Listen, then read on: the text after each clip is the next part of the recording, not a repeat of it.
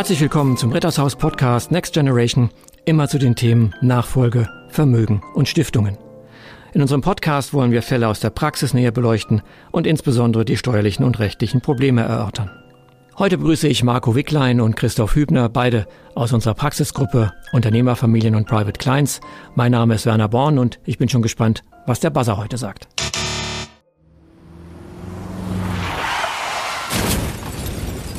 Wow, da ist ja, glaube ich, jemand mit 100 aus der Kurve geflogen. Das klingt nach Blechschaden oder Totalschaden.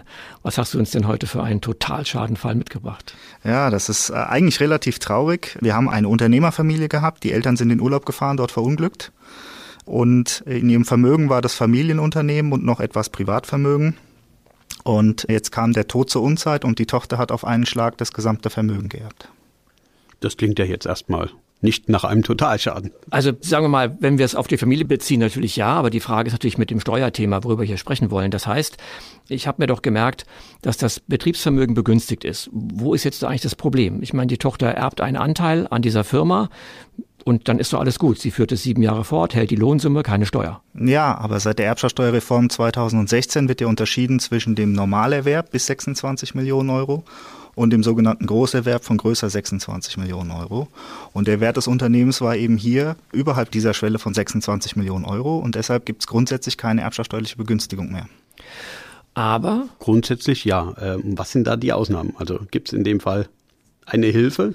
Ja, es gibt dann zwei Hilfen, das sogenannte Abschmelzmodell. Das heißt, die ursprünglichen Steuerbefreiungen von 85 oder 100 Prozent schmelzen ab pro 750.000 Euro, die diese 26 Millionen Grenze übersteigt und hört dann bei 90 Millionen komplett auf.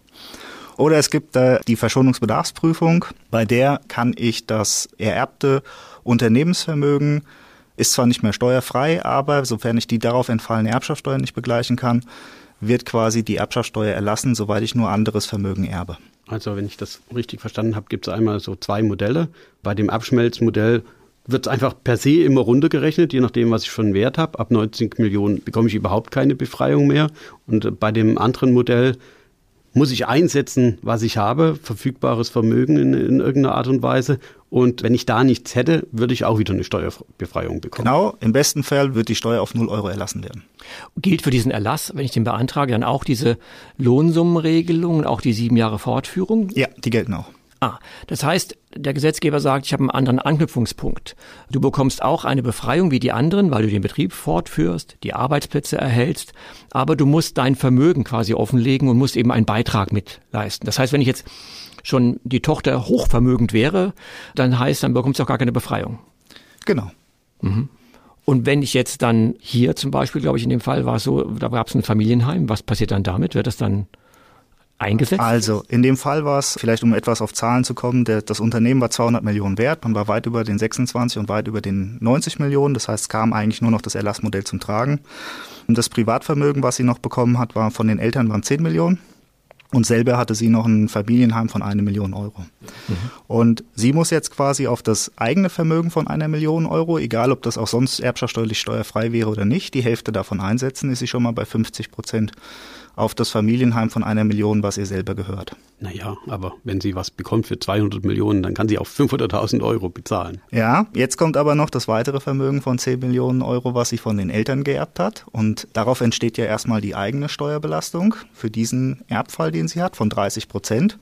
Und darüber hinaus muss sie nochmal 50 Prozent dieses geerbten Vermögens einsetzen, auch im Rahmen des Erlassmodells, um quasi die Steuer erlassen zu bekommen. Okay, aber wenn man das dann runterrechnet, von den 10 Millionen äh, muss ich 30 Prozent, 3 Millionen einsetzen für die Steuer und von den 7 Millionen, die dann verbleiben, muss ich noch 50 Prozent einsetzen. Nein, nicht von den 7 Millionen. Die 3 Millionen sind nicht abzugsfähig, von den 10 Millionen muss ich die 50 Prozent. Die sind nicht abzugsfähig. Das heißt, der Staat sagt, ich muss 80 Prozent von dem Vermögen, das ich erbe und 50 Prozent von dem Vermögen, das ich habe, einsetzen. Genau. 80 Prozent ist viel, oder? Ja, so wie es ja auch eben schon angeklungen hat, es wird damit gerechtfertigt, dass es nicht verfassungswidrig ist, weil man eben den Gesamterwerb mit dem Betriebsvermögen sieht und die prozentuale Grenze dann so korrigiert. Aber de facto ist es eine Erbschaftssteuerbelastung von 80 Prozent. Aber verwechsle ich da nicht irgendwie Birnen mit Äpfel? Ich meine, das Vermögen, das der Vater durch seine unternehmerische Tätigkeit aufgebaut hat, ist im Privatvermögen. Das wurde schon versteuert, das ist jetzt im Privatvermögen. Und jetzt nehme ich einen Wert der Firma, du sagst von 200 Millionen, sie war glaube ich mit 49 Prozent oder so beteiligt, also 100 Millionen, dieser Wert ist doch gar nicht real. Das ist doch ein Wert, der wird doch hoch gehebelt, weil ich irgendeinen Ertragswert in der Zukunft abbilde. Das heißt, hier habe ich einen realen Wert nach Steuer von 10 Millionen, da einen Bruttowert fiktiv auf zukünftige mögliche Erträge, die gar nicht äh, eintreten müssen, die auch nicht mit dem Ertragswert zusammenhängen, den sie aus dem Unternehmen hat. Verwechsle ich da nicht zwei völlig verschiedene Dinge? Absolut, zumal die steuerliche Bewertung für solche Unternehmensvermögen ja auch relativ hoch ist. Ja, um auf einen Wert von 200 Millionen zu kommen, braucht man gerade mal einen Jahresüberschuss von 16 Millionen pro Jahr, weil der Gesetzgeber sagt, es gibt einen starren Faktor von 13,75. Und wenn ich auf ungefähr 16 Millionen die 13,75 multipliziere, dann bin ich schon bei 200 Millionen Unternehmenswert. Aber äh, auch das, was du angesprochen hast, werden ja mit diesen 49 Prozent. Wir haben ja auch immer mal wieder Gesellschafterstreitigkeiten, wo wir sehen, äh, das wird knallhart ausgenutzt, wenn jemand in eine Zwangslage kommt. Und wenn jetzt hier die Erbin plötzlich Steuer zahlen muss und sie hat nicht die Mehrheit, dann wird natürlich die Mehrheit sagen, wir sitzen das jetzt mal aus. Und wenn du wirtschaftliche Probleme bekommst, dann ziehen wir deinen Anteil vielleicht noch ein. Naja, wir haben doch, in der Presse gibt es ja die unterschiedlichsten Fallkonstellationen, die wir auch schon mal gelesen haben. Aber es gibt doch Familien, wenn ein Todesfall eintritt, dass ich dann in der Zwangslage bin. Das hast du ja angesprochen. Das heißt, ich habe plötzlich einen Steuerbescheid, muss zig Millionen bezahlen, habe die Beteiligung, gehe zu meinem Mitgesellschafter und sage, ich brauche eine Entnahme bitte oder eine Sonderausschüttung. Und wenn der Gesellschafter sagt Nein, was mache ich dann?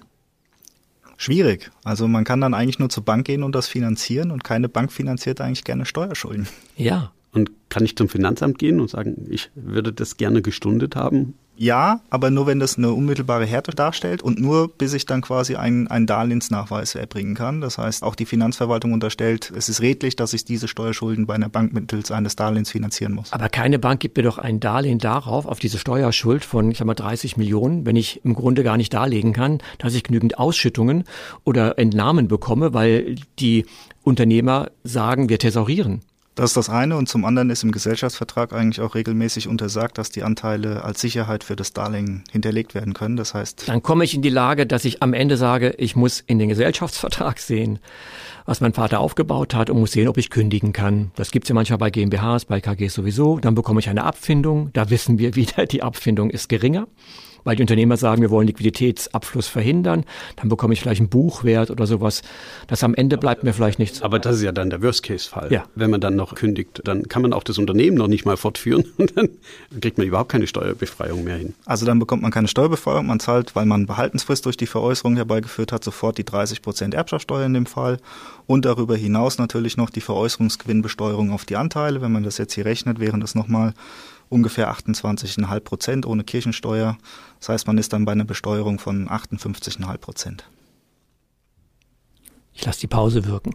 Aber das ist wirklich krass. Das heißt, und wenn ich das auf die Liquidität betrachte, die jetzt im Unternehmen wäre, also das heißt, ich könnte ausschütten, dann ist es ja so, dieses Vermögen, das mir ja quasi wie Privatvermögen zugerechnet wird, weil man sagt, ich muss es einsetzen, ist aber doch im Betrieb. Wenn ich jetzt sagen würde, na wund, dann schütte ich eben aus, dann habe ich ja die Kapitalertragssteuer und den Soli nochmal da drauf.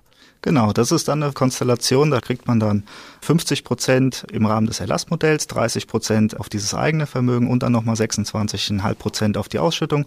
Und dann ist man bei einer Steuerbelastung von über 100 Prozent des einsetzbaren Vermögens. Ich glaube, man kann es auch noch steigern. Die Fälle, die wir teilweise auch haben, ist Übertragung zwischen Geschwistern weil ein Geschwisterteil stirbt. Und dann bin ich ja per se in der höheren Steuerklasse. Da habe ich schon mal per se 50 Prozent und nicht nur 30 Prozent Höchststeuersatz. Ja. Also wir sehen, dass wir dieses schwierige Thema mit dem Betriebsvermögen jetzt mal gestreift haben. Aber was man sagen kann, ist, es ist nicht bei dem Erlass immer so, dass mir alles erlassen wird. Der Preis kann sehr hoch dafür sein. Das heißt, wenn ich in das Unternehmen blicke, muss ich eigentlich immer sehen, dass ich planen kann. Denn wenn ich zur Unzeit sterbe und es passiert so etwas, kann mir genau das passieren. Ich habe zu viel Verwaltungsvermögen vielleicht im Unternehmen, mir wird zu viel Verwaltungsvermögen, zu viel Finanzmittel wie Privatvermögen zugerechnet, ich kann es vielleicht nicht ausschütten. Das heißt, wir brauchen eigentlich dort speziell eine Beratung, die immer auf die Schenkung abzielt. Weil der Todesfall, der nicht planbar ist, sonst müssten wir hier über mit äh, Strafverteidigern sprechen, dieser Fall ist für uns so wichtig, dass wir sagen, schenken Sie, planen Sie, schütten Sie vielleicht vorher aus, dass die Erbschaftssteuer für Sie keinen Liquiditätsabfluss bedeutet. Dann danke ich euch vielmals für den heutigen Tag und freue mich auf die nächste Sitzung. Tschüss, bis dann. Tschüss. Tschüss.